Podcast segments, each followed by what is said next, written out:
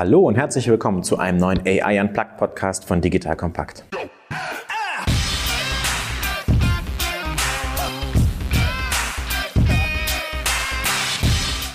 Mein Name ist Erik van Müller, Ihr Moderator von heute, ehemaliger Kanu-Weltmeister, dreifacher Familienvater und Gründer von Solvemate, einer KI-basierten Plattform für eine verbesserte Service Experience. Unsere Kunden lösen mit Hilfe von Chatbots ihre Serviceanfragen und haben eine 24-7-Service-Strategie. Wie immer bei AI Unplugged erklären wir Alltagsthemen rund um das Thema KI einfach und für jedermann verständlich. Heute geht es um das Thema KI im Marketing, konkret Multi-Touch Attribution und wie wir das Attributionsproblem mit Hilfe von Algorithmen lösen können und die Implikation auf das Marketingteam und auf die Gesellschaft damit. Dazu habe ich bei meinem ganz erfahrenen Gast Janosch Moldwey, CEO von Adtriba, einer KI-Lösung zur Marketingbewertung und Optimierung. Herzlich willkommen, Janosch. Wer bist du, was machst du? Hallo Erik, schön, dass ich hier sein darf. Vielen Dank für die Einladung. Ich bin, wie du schon gesagt hast, Co-Gründer und CEO von Atriba. Atriba hilft Marketingmanagern, bessere Marketingentscheidungen zu treffen, basierend auf Machine Learning-Algorithmen. Ich habe nach meinem Wirtschaftsinformatikstudium 2005 bei Otto im Data Warehousing und CRM-Bereich angefangen. Da ging es darum, die Kataloge, die die sie damals noch massenweise versendet haben, möglichst effizient auszusteuern, auch schon unter Anwendung von Data Science und Machine Learning, wurde damals noch eher so Data Mining genannt. Mhm. Da war ich dann dreieinhalb Jahre, bevor ich zu Xing gewechselt bin, ein bisschen agileren und jüngeren Company damals zumindest noch. Xing hatte damals so um die zweieinhalb Millionen Mitglieder, genauso groß wie LinkedIn mhm. damals noch. Jetzt haben sich ja die Verhältnisse so ein bisschen verschoben. Ich glaube, Xing ist jetzt so bei 15 Millionen Mitgliedern und LinkedIn bei, ich glaube, 600 Millionen, also deutlich über eine halbe Milliarde. Und dort hatte ich dann die Möglichkeit, dass Customer Intelligence und BI-Team mit aufzubauen mhm. von Xing. Und da haben wir so spannende Sachen gemacht, wie zu versuchen zu verstehen, wie die einzelnen Mitglieder miteinander vernetzt sind, welches auch so die MVPs auf der Plattform sind, also die Mitglieder, die am meisten Einfluss auf andere Mitglieder haben. Hast du gerade MVP gesagt? Ja, genau, oder Most Valuable Player sozusagen. Und da kann man dann so Algorithmen wie den Google PageRank-Algorithmus auf der Xing-Mitgliederbasis laufen lassen, um zu verstehen, so welche Mitglieder eigentlich welche anderen Mitglieder beeinflussen. Mhm. Genau, das habe ich dann bis Ende 2009 gemacht und da dachte ich, ich will nochmal so ein bisschen den Kopf aufmachen und habe ein MBA in Kapstadt gemacht. Das hat sehr viel Spaß gemacht und ich habe da nochmal sehr viele neue Eindrücke auch gelernt und bin dann 2011 zurück nach Hamburg und in die Online-Marketing-Welt eingetaucht bei einer Online-Marketing-Agentur, Unique Digital, die zu Syzygy gehören, heute Syzygy Media heißen. Dort bin ich eigentlich so das erste Mal in Kontakt gekommen mit dem eigentlichen Marketing-Bewertungsthema und habe mir zusammen mit meinem Team da überlegt, wie man das eigentlich für so Kunden wie Comdirect und Telekom machen kann, dass man so die ganzen verschiedenen Kanal-Interdependenzen gut verstehen kann. Also wie kann man eigentlich KI KI dazu nutzen, zu verstehen, wenn ich jetzt Display-Ads mache, also Display-Banner-Werbung beispielsweise auf Spiegel, wie beeinflusst das eigentlich das Suchverhalten auf Google? Und dann bin ich nochmal dreieinhalb Jahre bei Jimdo gewesen, wo ich auch meinen jetzigen Co-Gründer Ludwig Ostrowski kennengelernt habe. Und wir haben dann irgendwann gesagt, so, lass mal zusammen was gründen. Das Thema ist spannend. Es hat immer noch keiner so richtig gut gelöst, also unserer Meinung damals mhm. zumindest noch. Vor allen Dingen nicht für SMEs, also für kleine Unternehmen. Und ja, dann haben wir im November 2015 Atriba gegründet, sind jetzt gerade vier Jahre alt geworden und ja.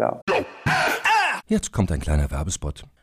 Aufgepasst! Wusstest du, dass HR-Teams heutzutage mit mehr Aufgaben denn je konfrontiert sind? In der aktuellen Studie HR Trends, die Zukunft der Personalarbeit 2024 von Sage, wurden HR-Teams aus sieben verschiedenen Ländern und über 20 Branchen befragt, um top aktuelle Insights in der Entwicklung des Personalwesens zu geben. Sage entwickelt HR-Tools und Software für dein Unternehmen, um Lohnabrechnungen, Personalmanagement, Buchhaltung und mehr zu vereinfachen. So, und die Studie von Sage zeigt unter anderem, dass ganze 91% der HR-Teams angeben, dass ihre Arbeit Arbeitsbelastung im letzten Jahr zugenommen hat, aber gleichzeitig glauben 79 Prozent der Befragten, dass Automatisierung ihre Prozesse zukünftig verbessern und Zeit sparen kann. Ebenfalls spielt auch KI eine große Rolle. Derzeit nutzen etwa ein Drittel bereits Chatbots wie ChatGPT in ihren Prozessen und circa drei Viertel der PersonalleiterInnen sind sich bereits sicher, dass KI die Arbeitsweise im HR revolutionieren wird. Du merkst, die Studie ist vollgepackt mit Statistiken, überraschenden Erkenntnissen und Tipps für HR-Führungskräfte, die vorankommen wollen und zeigt eine Momentaufnahme der sich stetig wandelnden Rolle von HR heute. Am besten schaust du dir die Studie HR-Trends, die Zukunft der Personalarbeit 2024 selbst an. Unter digitalkompakt.de slash Sage, S-A-G-E, kannst du sie dir komplett kostenlos herunterladen. Und wie immer findest du alle Infos auch auf unserer Sponsorenseite unter digitalkompakt.de slash Sponsoren. Werbung Ende.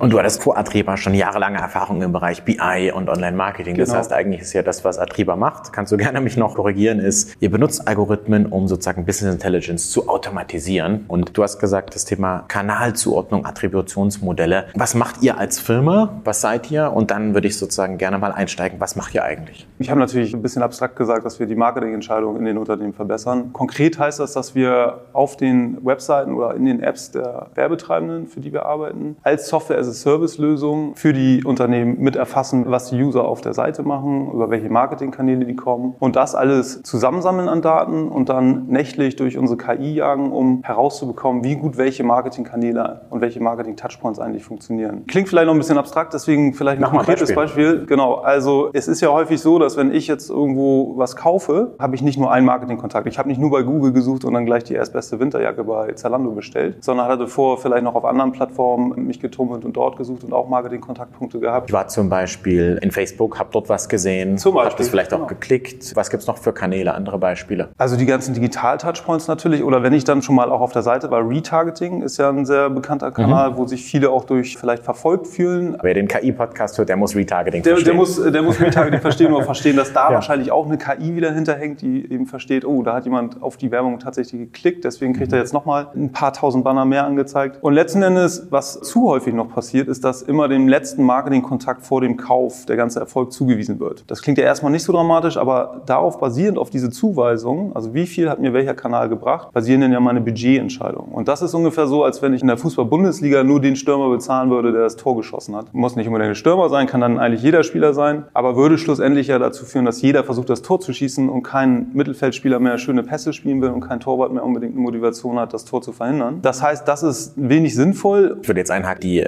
Fußballstürmer werden aber schon meist am stärksten bezahlt. Also der Mittelstürmer ist immer meist der Superstar, der die Tore schießt. Ja, stimmt schon. Also schon richtig. Ne? Das ist dann häufig der Gewinner, aber die anderen kriegen eben auch Geld. Ne? Also es ist nicht so, dass die anderen komplett leer ausgehen. Und es gibt ja auch sehr gute Mittelfeldspieler, die schon ordentliche Summen kassieren. Ich bin da jetzt auch nicht so tief drin, um jetzt irgendwie einen Mittelfeldspieler nennen zu können, der mehr verdient als ein Top-Stürmer. Aber es gibt da ja schon auch entsprechende Millionentransfers. Genau, und dann ist es eben auch wichtig, sich nicht nur anzugucken, wie viel erfolgreiche Pässe oder wie viel Tore jemand gemacht hat oder wie viel erfolgreiche Pässe jemand auf die Stürmer gespielt hat, sondern auch wie viel Fehlpässe es gab, also was die eigentliche Effizienz angeht der Spielzüge. Also auch beim Torwart würde man sich nicht angucken, nur wie viel Torschüsse der gehalten hat, sondern auch wie viel er eben reingelassen hat, um wirklich die Effizienz bewerten zu können. Und da sind wir dann ganz schnell bei dem Thema, dass ich mir nicht mehr nur die erfolgreichen User Journeys angucke, also die Customer Journeys, die dann wirklich dazu geführt haben, dass jemand ein Kunde geworden ist, weil er das Produkt gekauft hat und konvertiert hat, sondern eben auch die ganzen nicht erfolgreichen Marketing-Kontaktpunkte. Also ähnlich wie ich beim Mittelfeldspieler gucken würde, wie viel Fehlpässe hat er gespielt, muss ich eben auch für einen Kanal wie Google oder Facebook schauen, wie viele Kontakte gab es da eigentlich auch, die nicht zu einer Conversion geführt haben, um wirklich eine Effizienzbewertung durchführen zu können. Okay, das habe ich verstanden. Das war schon recht plastisch. Ähm, Ich mache noch mal ein Beispiel Ja. für die Hörer. Das heißt, ich klicke im Facebook Messenger, ich klicke vielleicht ein Ad in YouTube oder ich sehe es. Ähm, Vielleicht klicke ich aber auch nicht ein Ad, das mir im Retargeting angezeigt wird. Danach klicke ich auf eine Google-Anzeige und danach auf einen Display-Banner. Man ist ja überall im Internet. Da geht es ja um Views, es geht auch um Klicks. Und du sagst jetzt, dass der traditionelle Weg ist zu sagen, okay, wir gucken, was der Last Click war, Cookie-Tracking, wie auch immer und sagen, okay, der letzte Klick, der auch sehr transaktionsbasiert ist, vielleicht über eine Preissuchmaschine oder was auch immer, der kriegt sozusagen das Tor. Der kriegt den Umsatz. Und du hast jetzt zwei Dimensionen gesagt. Das erste ist, wir müssen das besser verteilen. Und zweitens, wir müssen uns auch die nicht konvertierten Views oder Ad-Ausspielungen oder auch die nicht konvertierten Klicks anschauen. Genau. Das ist ja spannend, das ist ja eine andere Sichtweise. Ich fand die Fußballanalogie schön, dass man auch schaut, hey, nicht nur wie viele Pässe treffen, sondern wie ist eigentlich die Fehlpassquote? Oder anders gesagt, was ist, wenn ich einen Ad angezeigt kriege, sagen wir mal auf YouTube, aber ich es nicht klicke oder ich es überspringe? Ich bin sicher, das ist ein Signal, das Firmen wie ihr kriegt und in euren Algorithmus reintut. Ja, das ist ein Signal, was wir auswerten können. Früher ging das sogar wirklich auch auf User-Level-Basis. Das hat Google dann selber irgendwann wieder abgeschaltet. Facebook-Views zum Beispiel kann ich auch nicht mehr auf User-Level, also auf Cookie-Basis erfassen. Warum ist das so? Es sind offen gesprochen schon Walled Gardens. Die versuchen natürlich diese für sich wertvollen Daten nicht so schnell nach außen zu geben. Offiziell ist die Sprache eigentlich dahingehend, dass sie sagen, sie wollen verhindern, dass die Daten missinterpretiert werden. Und natürlich kann so eine Company wie Facebook jetzt auch gerade die ganzen Datenskandale, die sie hatten, so mit Cambridge Analytica etc., auch schön dafür nutzen zu sagen, sie wollen keinen Third-Party-Anbieter mehr erlauben, dort zu tracken. Macht auch von der Argumentation her Sinn, schafft nur nicht gerade viel Transparenz. Das heißt, da müssen wir uns auch überlegen, quasi als dritte Dimension, also wegzugehen vom Last-Click, hinzugehen, die Effizienz zu bewerten, dann als dritte Dimension zu schauen, was ist mit den Kanälen, die wir gar nicht mehr auf Kontaktpunktebene, auf User-Level-Ebene tracken können. Und dann geht man schnell hin, dass man eben sich überlegen muss, wie man aggregierte Daten, also die Impressions, die View-Anzahl pro Tag, pro YouTube-Kampagne mit in die Bewertung einfließen lässt. Das heißt, man mischt dann User-Level-Daten mit Makro-Level-Daten und das kann sehr viel mehr Transparenz eben liefern, als wenn man sich nur auch die Klicks anguckt, die von YouTube kommen. Ne? Ich erinnere mich sozusagen, äh, ich hatte selbst meine E-Commerce-Firma und ich habe genau die gleiche Frage, History Repeating, man trifft sich immer mehrfach im Leben. Ich hätte immer so eine Lösung wie euch gewünscht. Wir haben damals, vielleicht erkennt sich der Hörer wieder, einfach einen Export genommen von verschiedenen Quellen und haben genau überlegt, ja, was war eigentlich die letzte Source? Und dann haben wir noch gesagt, okay, wir machen das sogenannte Badewannenmodell, so der erste Klick und der letzte Klick, aber dazwischen, das ist hochkomplex, wenn man sich das mal überlegt, dass es teilweise vier, fünf, sechs Klicks gibt. Manchmal informiert man sich auch erst und man kauft halt erst ein halbes Jahr später oder ein paar Monate später und das Ganze wird dann über Cookies getrackt, über Cookie-Tracking kommen wir gleich noch drauf zurück. Und diese Attribution, also ich kann mir vorstellen, Kunden von euch scheitern genau an dem Punkt, dass sie sagen, jetzt habe ich hier diese userbasierte Transaktion und dieses tägliche Spend, das ich aber nur aggregiert abrufen kann. Wie attribuiere ich das jetzt? Und du hast vorhin gesagt, Attributionsmodell und diese Verteilung, das kann man ja einerseits regelbasiert machen und dann ist auch eine Frage, das ist ja so schwierig, dass der Algorithmus, wir haben auch über Data Mining schon gesprochen in den Plattformen und ist so eine Art Clustering-Algorithmus, Data Mining. Sprich mal ein bisschen aus dem Nähkästchen, wie ihr das macht und was das eigentlich ist. Ja, sehr gerne. Vielleicht nochmal darauf zurückzukommen, Badewannenmodell. Warum würde man sich jetzt für ein Badewannenmodell versus einer linearen Attribution oder einer First- oder Last-Click-Attribution entscheiden? Das sind Diskussionen, die wir auch sehr häufig mitbekommen, auch in Pitches, dass die Teams untereinander, also das Display-Team versus dem Google Ads-Team beispielsweise, diskutieren, warum sollte jetzt eine Attribution versus die andere gewählt werden. Und wir verfolgen da so ein bisschen die Philosophie, dass wir das die Daten entscheiden lassen wollen. So komisch wie das klingt, aber wir wollen letzten Endes kein Marketing-Intuitionsbias mit reinbringen, sondern einfach schauen, können wir aus den Daten herauslesen, wie wichtig welcher Kanal war. Und das machen wir eben genau dadurch, dass wir uns auch die nicht konvertierenden Journeys angucken. Mhm. Die wahrscheinlich viel wahrscheinlicher sind, wenn man sich eine Conversion Rate von einem einstelligen Prozentbereich ja, hat, ja. viel mehr Daten, die nicht richtig, konvertiert sind. Richtig, genau. Mhm. Also mindestens ein, zwei Order of Magnitudes mehr nicht konvertierende Journeys. Und da ist es dann eben möglich zu sagen, okay, wir wissen für die User Journeys, kaufen und nicht kaufende, konvertieren die oder nicht eben. Und wir wissen auch, welche Marketing-Kontaktpunkte die hatten. Und letzten Endes kann ich das jetzt übertragen auf ein Problem, wo ich klassifizieren möchte. Also kauft diese Kombination aus Marketing-Kontaktpunkten oder kauft sie nicht. Und das ist so ähnlich wie das, was Banken machen, wenn ich einen Kredit beantrage. Dann gucken die sich an, wie viel Haushaltsnettoeinkommen ich habe, ob ich Startup-Gründer bin vielleicht noch. Ist eine Frage, ob ein Startup-Gründer eine höhere Bonität hat als jemand, der äh, irgendwo angestellt ist. Ja, aber ich verstehe das, das ist interessant, weil viele Faktoren, die mit reinsprechen in den Credit Score, weil das kennt ja jeder, wie die Schufa so grundsätzlich funktioniert. Und das macht ja auch ein Algorithmus jetzt im Plus eine Zahl rausgibt. Und man muss ja Dinge aggregieren, um zu sagen, ich glaube, das ist wichtiger als das andere. Genau. Und was bei so einem Credit Scoring Algorithmus ja rauskommt, ist einerseits halt die Klassifizierung, dass man ihm sagt, ja, der hat eine hohe Kreditausfallswahrscheinlichkeit, dann wird der Zins entsprechend angepasst oder es gibt gar kein Kreditangebot.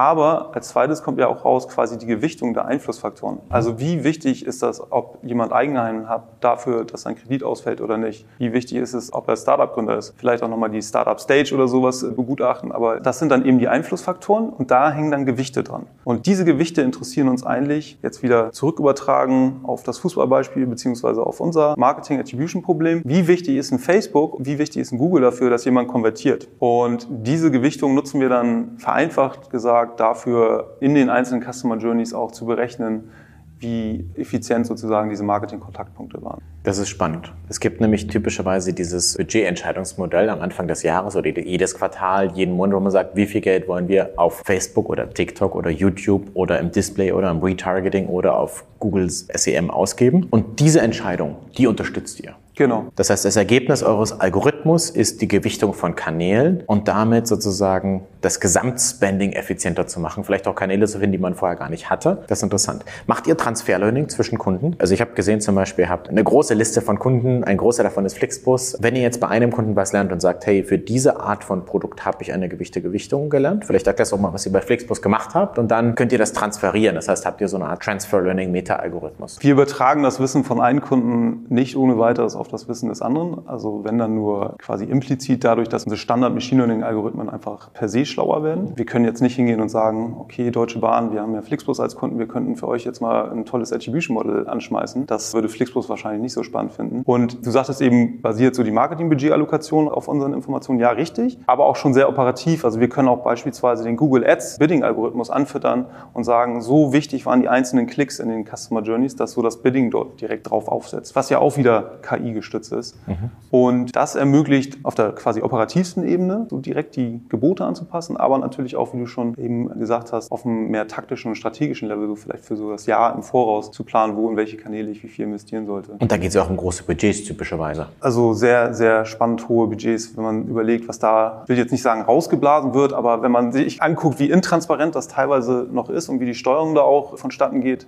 wenn wir noch nicht im Einsatz sind, also wenn beispielsweise noch Last-Click-Attribution verwendet wird, das ist schon erstaunlich. Also es gibt so vielleicht mal ein, zwei Zahlen. Es wird davon ausgegangen, dass das Ad-Budget in 2023 bei über 500 Milliarden US-Dollar weltweit liegen wird. Und wenn man dem gegenüberstellt, das war eine Studie von Forbes, zumindest publiziert von Forbes irgendwie im April 2019, dass 75 Prozent der CMOs, der Global 5000 CMOs, dass die Angst haben oder zumindest befürchten, dass sie professionell, aber auch im privaten Bereich Nachteile erleiden, weil sie ihr Marketingbudget nicht richtig quantifizieren können. Das ist dann schon erstaunlich. Also wenn man sieht, wie viel Geld dort reinfließt und wie intransparent teilweise die Budgetallokation dann vonstatten geht. Und das vielleicht auch nochmal ganz kurz, das ist ja so klassisch auch in der KI immer ein wichtiger Punkt, dass man Korrelation und Kausalität auseinanderhält. Weil letzten Endes, was wir machen, ganz offen gesprochen, ist erstmal Korrelation darstellen. Also, dass wir halt aus diesen Klassifizierungsproblemen lernen können, welche Daten korrelieren eigentlich wie miteinander. Auf der Umkehrseite ist das aber der einzig wirklich praktikable Weg, operativ und dann auch auf dem taktischen Level Marketing, Effizienz zu bewerten. Um Kausalität wirklich ständig bewerten zu können, müsste ich die ganze Zeit AB-Tests, also Experimente laufen lassen. Das ist so der Goldstandard, um Kausalität nachzuweisen. Ich hoffe, das geht jetzt noch nicht zu sehr in die Fachlichkeit. Überhaupt nicht. Ich habe letztens einen Blogpost bei uns geschrieben über das Thema Business People Don't Try Data Science. Ich musste schmunzeln, als du das gesagt hast. Korrelation und Kausalität sind einfach nicht die gleichen Dinge und ich freue mich, dass du das auch anbringst. Ich sehe das oft, dass man im Board-Meeting sitzt und einen Time Series Chart macht und sagt, ja, der Chart geht dann nach rechts oben und wir haben doch gleichzeitig das gemacht. Aber man schaut sich nicht an, welche gleichzeitigen Faktoren es noch gibt, wie Saisonalität, wie andere strategische Projekte, die auch alternative Ursachen sein können. Einer der Outcomes von meinem Artikel war auch, du musst korrekt AB testen, um Kausalität rauszufinden, um alle anderen Faktoren auszuschließen und zwar mit der wissenschaftlichen Methode und das ist Data Science und nicht mehr sozusagen ganz normale Marketing-Attribution. Aber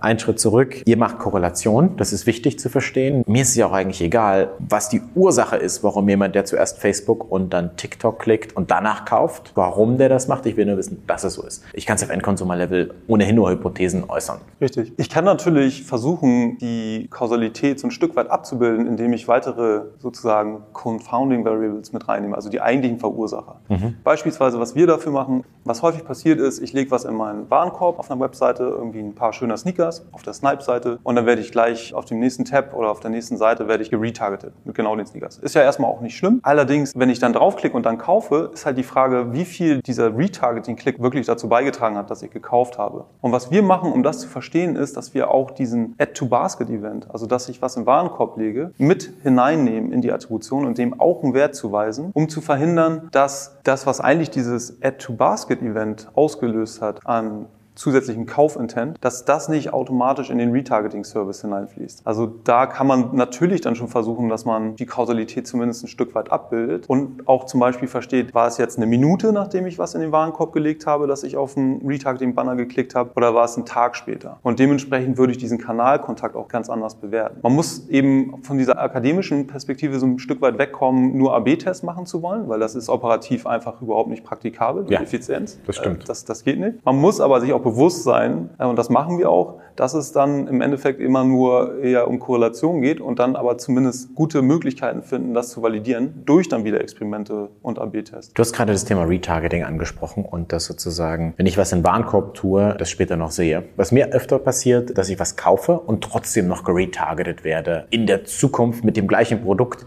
Woran liegt das und löst ihr das Problem?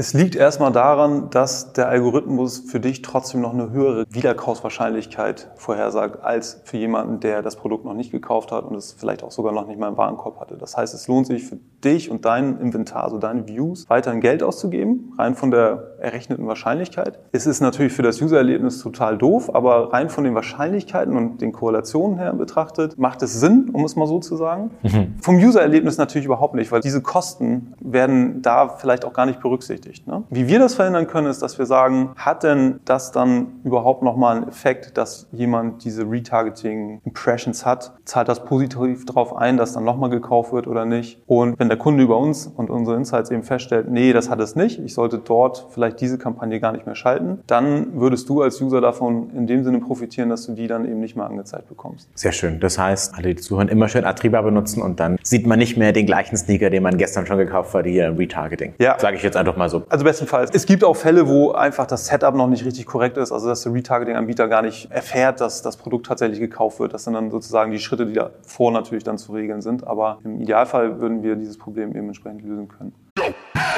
Jetzt kommt ein kleiner Werbespot. Aufgepasst! Wusstest du, dass HR-Teams heutzutage mit mehr Aufgaben denn je konfrontiert sind? In der aktuellen Studie HR Trends, die Zukunft der Personalarbeit 2024 von Sage, wurden HR-Teams aus sieben verschiedenen Ländern und über 20 Branchen befragt, um top aktuelle Insights in der Entwicklung des Personalwesens zu geben. Sage entwickelt HR-Tools und Software für dein Unternehmen, um Lohnabrechnungen, Personalmanagement, Buchhaltung und mehr zu vereinfachen. So, und die Studie von Sage zeigt unter anderem, dass ganze 91% der HR-Teams angeben, dass ihre Arbeit Arbeitsbelastung im letzten Jahr zugenommen hat, aber gleichzeitig glauben 79 Prozent der Befragten, dass Automatisierung ihre Prozesse zukünftig verbessern und Zeit sparen kann. Ebenfalls spielt auch KI eine große Rolle. Derzeit nutzen etwa ein Drittel bereits Chatbots wie ChatGPT in ihren Prozessen und circa drei Viertel der PersonalleiterInnen sind sich bereits sicher, dass KI die Arbeitsweise im HR revolutionieren wird. Du merkst, die Studie ist vollgepackt mit Statistiken, überraschenden Erkenntnissen und Tipps für HR-Führungskräfte, die vorankommen wollen und zeigt eine Momentaufnahme der sich stetig wandelnden Rolle von HR heute. Am besten schaust du dir die Studie HR-Trends, die Zukunft der Personalarbeit 2024 selbst an. Unter digitalkompakt.de slash Sage, S-A-G-E, kannst du sie dir komplett kostenlos herunterladen. Und wie immer findest du alle Infos auch auf unserer Sponsorenseite unter digitalkompakt.de slash Sponsoren. Werbung Ende. Wir wollen ja auch bei AR Unplugged in der neuen Staffel in diesem Jahr so ein bisschen über sozusagen den Einfluss von KI auf unser tägliches Leben machen. Wir werden über die Blackbox, über Algorithmen sprechen und auch sozusagen, welche neuen Jobs es gibt, wie wir uns verändern. Das heißt, ich würde konkret mal auf den Bereich Endkunden- und Marketingmanager eingehen und sagen, was eigentlich eine Technologie wie ihr, das Thema Multi-Touch Attribution, in der realen Welt, wie das mein tagtägliches Leben verändert. Fangen wir vielleicht mit den Endkunden an. Die erste Frage ist, was speichert eigentlich eine Firma über mich? Baut ihr so eine Art Profil über mich auf? Und hat das Thema GDPR für euch einen positiven oder negativen Einfluss? Gerade auch wenn man sich diese ganzen Cookie-Notizen anschaut, im Sinne von First-Party-Cookies zulassen, Third-Party-Cookies zulassen. Ist das relevant für euch? Ja, total. Also GDPR hat, glaube ich, allgemein das Bewusstsein für personenbezogene Daten und die Sensibilität darum gesteigert. Ob es jetzt sehr effizient implementiert wurde, wie viel Google und Facebook davon profitiert haben, die eigentlich davon auch ein bisschen eingegrenzt werden sollten in ihrem Doing und wie das jetzt uns als Startup beeinflusst, das sei mal dahingestellt. Ich glaube, es ist für die User nicht besonders schön, jetzt jedes Mal irgendwie zweimal oder mindestens einmal zu klicken, ja, ich möchte den Cookie auch wirklich annehmen und wenn ich ihn dann nicht annehme, muss ich es beim nächsten Mal wieder bestätigen, weil der Cookie ja eben nicht gespeichert werden konnte, dass ich es schon beim ersten Mal das, das gesagt ist habe. So ein schönes N- und Ei-Problem. Wenn man die Cookies ablehnt, wird man beim nächsten Mal wieder gefragt und genau. manchmal kommt man auf einer Website und muss dreimal klicken im Sinne von, nein, ich will nicht die App öffnen, nein, ich will nicht die Cookies haben haben oder ja, ich will die Cookies haben und ich will nicht zum Newsletter 3x und dann kann ich die Website sehen. Manchmal schon schwierig. Und das muss man natürlich eigentlich so ein bisschen ins Verhältnis stellen, wie wichtig das dem 80 Prozent der Bevölkerung eigentlich ist, während sie dann parallel irgendwelche sehr sensiblen Kinderfotos auf Facebook posten, sage ich jetzt mal. Ich glaube generell ist gut, dass das einfach das Bewusstsein gestärkt hat für personenbezogene mhm. Daten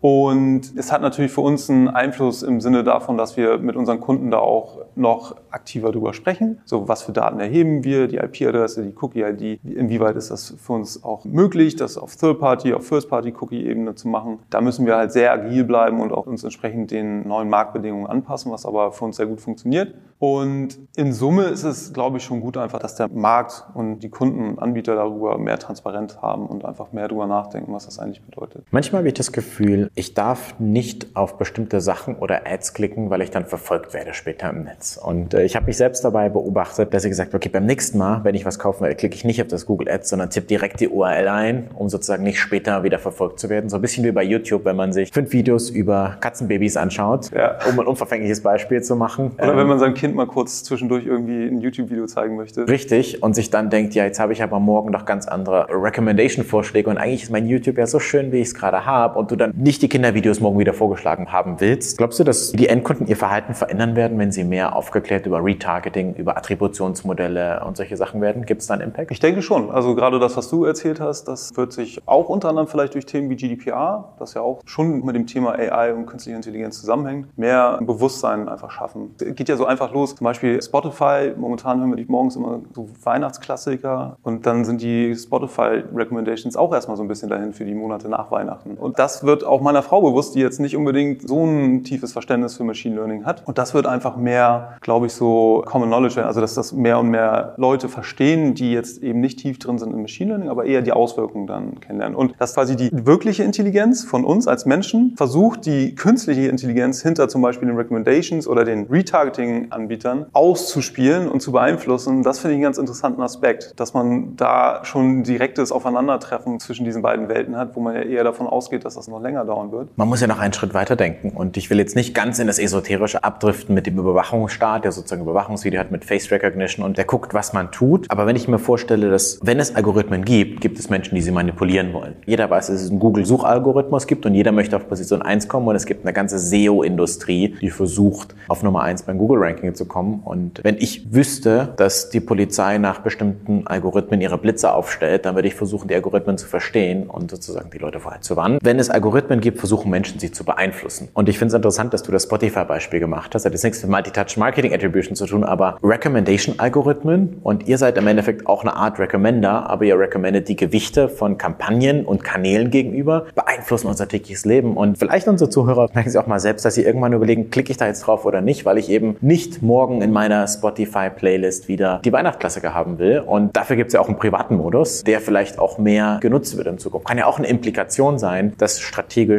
da einfach mehr Wert drauf gelegt wird. Hast du da eine Meinung? Wichtig ist es, glaube ich, einfach, dass das nicht so eine Filterbase wird. Ne? Also, dass ich zum Beispiel in YouTube-Recommendations dann nicht immer wieder denselben Kram sehe und da immer in meinem eigenen Wissenskosmos bleibe. Das ist diese Filterbubble-Effekt bei Machine Learning gestützter Recommendation ist schon relativ signifikant. Und vielleicht möchte ich auch mal ganz neue Produkte mir anschauen und nicht immer die Nike-Sneaker, die ich sowieso schon mir angeschaut habe auf der Plattform. Und das ist so dieses Exploration versus Exploitation-Thema. Ne? Ich finde gut, dass du das sagst. Ich wollte gerade Exploration, Exploitation äh, sagen. Aber man merkt, der Janosch kennt sich mit seinem Handwerk aus und wer so knowledgeable ist, der hat bestimmt auch ein gutes Marketing-Attributionsmodell. Das bestenfalls vielleicht nochmal ganz kurz, um den Bogen einmal rund zu machen bei den Retargeting-Ads, dann auch dazu führt, dass wir herausfinden können, dass es vielleicht nicht so sinnvoll ist, den User endlos häufig zu beballern, nur weil er nochmal auf die Retargeting-Ad geklickt hat. Ne? Und das ist ja genau das, wo, glaube ich, die User dann auch schon vorsichtiger werden, weil sie wissen, wenn sie so einen Retargeting-Banner sehen, und so funktionieren ja auch die Algorithmen, dass das dann wieder ein Signal für den Machine Learning-Algorithmus des Retargeting-Anbieters ist, dir nochmal ein paar tausend mehr Impressions auszuliefern. Und jetzt haben wir eigentlich zwei Algorithmen. Es gibt auch einen Google-Algorithmus, der Ads ausspielt und einen Retargeting-Algorithmus und einen Algorithmus, der Real-Time-Bidding ausspielt. Für den Zuhörer, wir haben ja letztens die Folge für Mobile Ads und Real-Time-Bidding gesprochen. Also jeder Kanal wiederum hat einen Algorithmus und ihr seid ein Algorithmus, der die Algorithmen steuert. Gibt es da Konflikte? Kann durchaus sein. Wir hatten auch schon interessante Gespräche mit den Anbietern, also zum Beispiel Retargeting-Anbieter, die gerne erfahren möchten, wie unser Algorithmus funktioniert, um besser in der Bewertung, die unser Algorithmus ja vornimmt, dann dazustehen. Ne? Das sind dann ganz interessante Effekte. Wir können ihnen die Grundzüge erklären. Wir machen das auch sehr offen. Es gibt auf YouTube auch ein Video, das nochmal genau herunterdekliniert, wie unser Algorithmus funktioniert, um da eben auch Transparenz zu schaffen. Das soll aber auch dazu beitragen, dass wir das Thema so ein bisschen entmystifizieren wollen. Also es wird ja auch sehr viel Blackbox-artiges verkauft, dann wird einfach AI raufgeschrieben. Wir haben ja im Vorabgespräch auch darüber gesprochen, dass es manchmal schon sinnvoller sein kann, lieber spezifisch über Machine Learning zu sprechen und nicht immer KI und AI zu verwenden, weil das ein sehr viel weiteres Feld auch umspannt als nur Machine Learning. Zum Beispiel auch stupide, wissensbasierte Systeme, die eigentlich wirklich nur Intelligenz vortäuschen und nicht wirklich selber lernen. Und zumindest sehen wir das auch als unseren Auftrag, Marketingmanager in dem Bereich so ein bisschen aufzuschlauen und sie auch robuster zu machen gegenüber diesen übertriebenen Verheißungen von Anbietern, die wirklich einfach nur das AI-Label aufklatschen. Am Ende geht es auch nicht um die Technologie dahinter, es geht um den Business Benefit und darum, dass meine Marketing-Spends vielleicht, wenn ich Millionen ausgebe, einfach 10% effizienter sind, weil ich auf den richtigen Kanal setze oder auf einen Kanal, den ich noch gar nicht kenne, Richtig. weil der Algorithmus das vorschlägt.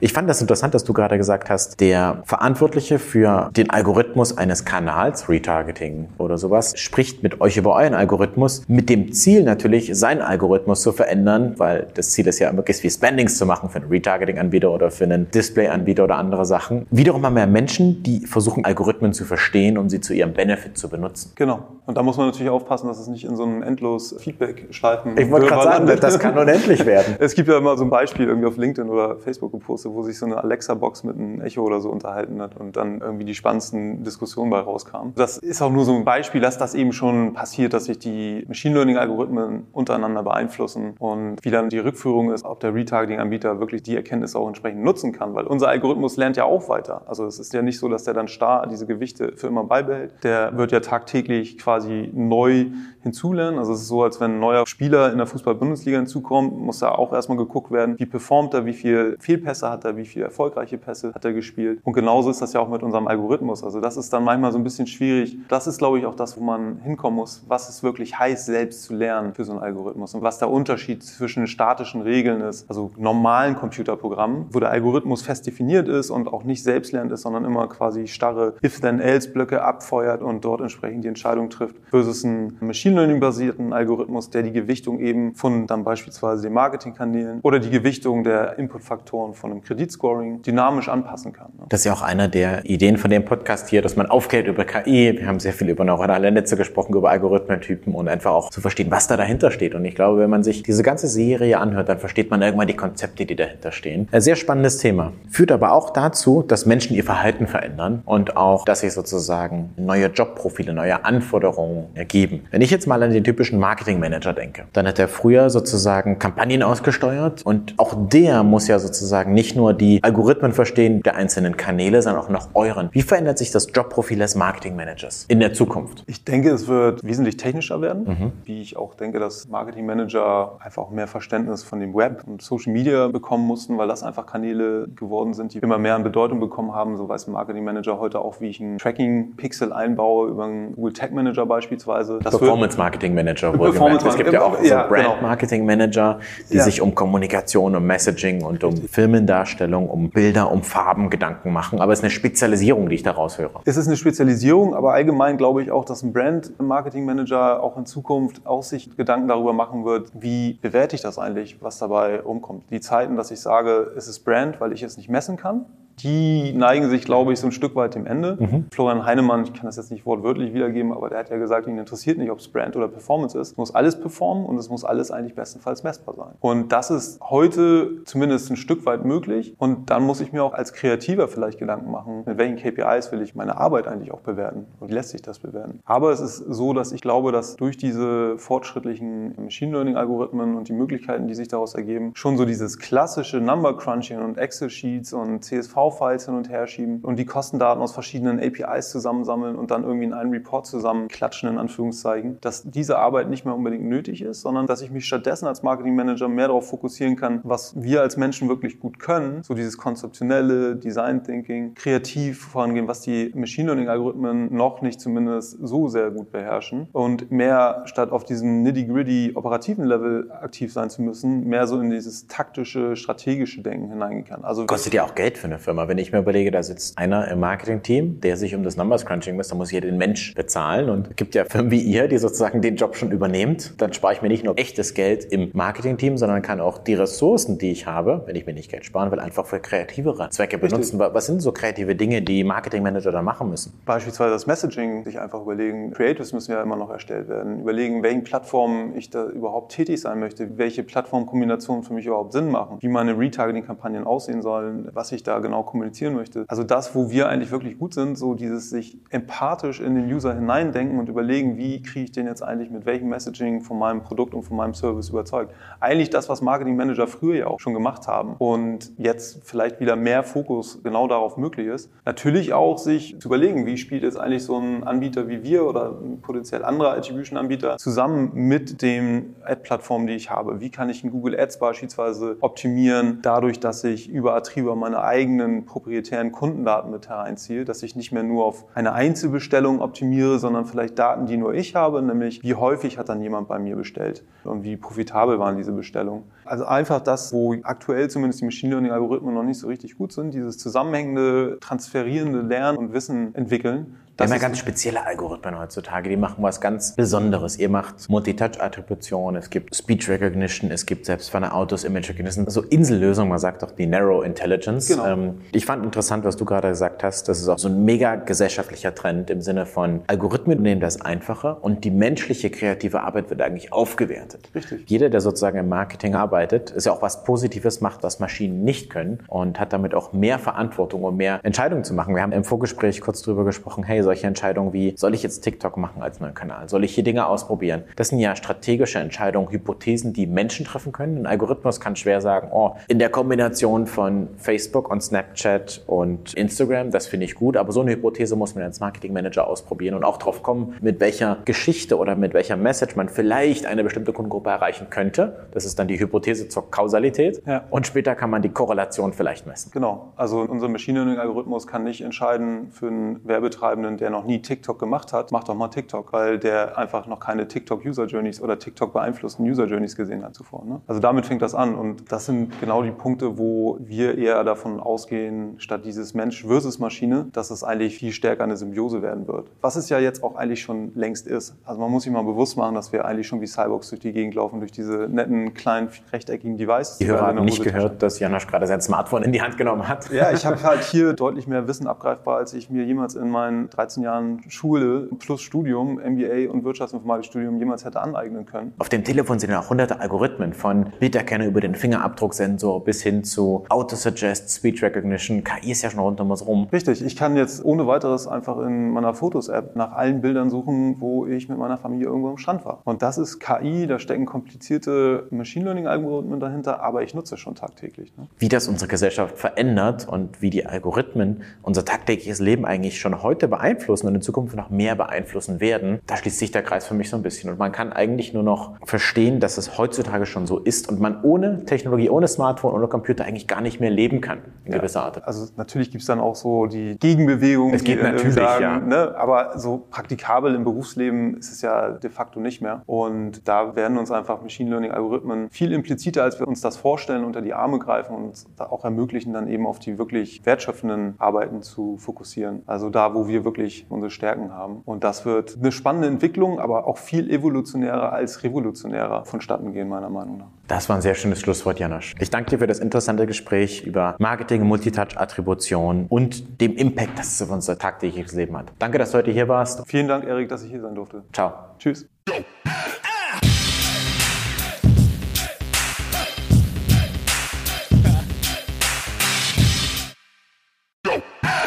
Jetzt kommt ein kleiner Werbespot. Aufgepasst! Wusstest du, dass HR-Teams heutzutage mit mehr Aufgaben denn je konfrontiert sind? In der aktuellen Studie HR Trends, die Zukunft der Personalarbeit 2024 von Sage, wurden HR-Teams aus sieben verschiedenen Ländern und über 20 Branchen befragt, um top aktuelle Insights in der Entwicklung des Personalwesens zu geben. Sage entwickelt HR-Tools und Software für dein Unternehmen, um Lohnabrechnungen, Personalmanagement, Buchhaltung und mehr zu vereinfachen. So, und die Studie von Sage zeigt unter anderem, dass ganze 91% der HR-Teams angeben, dass ihre Arbeit Arbeitsbelastung im letzten Jahr zugenommen hat, aber gleichzeitig glauben 79 Prozent der Befragten, dass Automatisierung ihre Prozesse zukünftig verbessern und Zeit sparen kann. Ebenfalls spielt auch KI eine große Rolle. Derzeit nutzen etwa ein Drittel bereits Chatbots wie ChatGPT in ihren Prozessen und circa drei Viertel der PersonalleiterInnen sind sich bereits sicher, dass KI die Arbeitsweise im HR revolutionieren wird. Du merkst, die Studie ist vollgepackt mit Statistiken, überraschenden Erkenntnissen und Tipps für HR-Führungskräfte, die vorankommen wollen und zeigt eine Momentaufnahme der sich stetig wandelnden Rolle von HR heute. Am besten schaust du dir die Studie HR-Trends, die Zukunft der Personalarbeit 2024 selbst an. Unter digitalkompakt.de slash Sage, S-A-G-E, kannst du sie dir komplett kostenlos herunterladen. Und wie immer findest du alle Infos auch auf unserer Sponsorenseite unter digitalkompakt.de slash Sponsoren. Werbung Ende.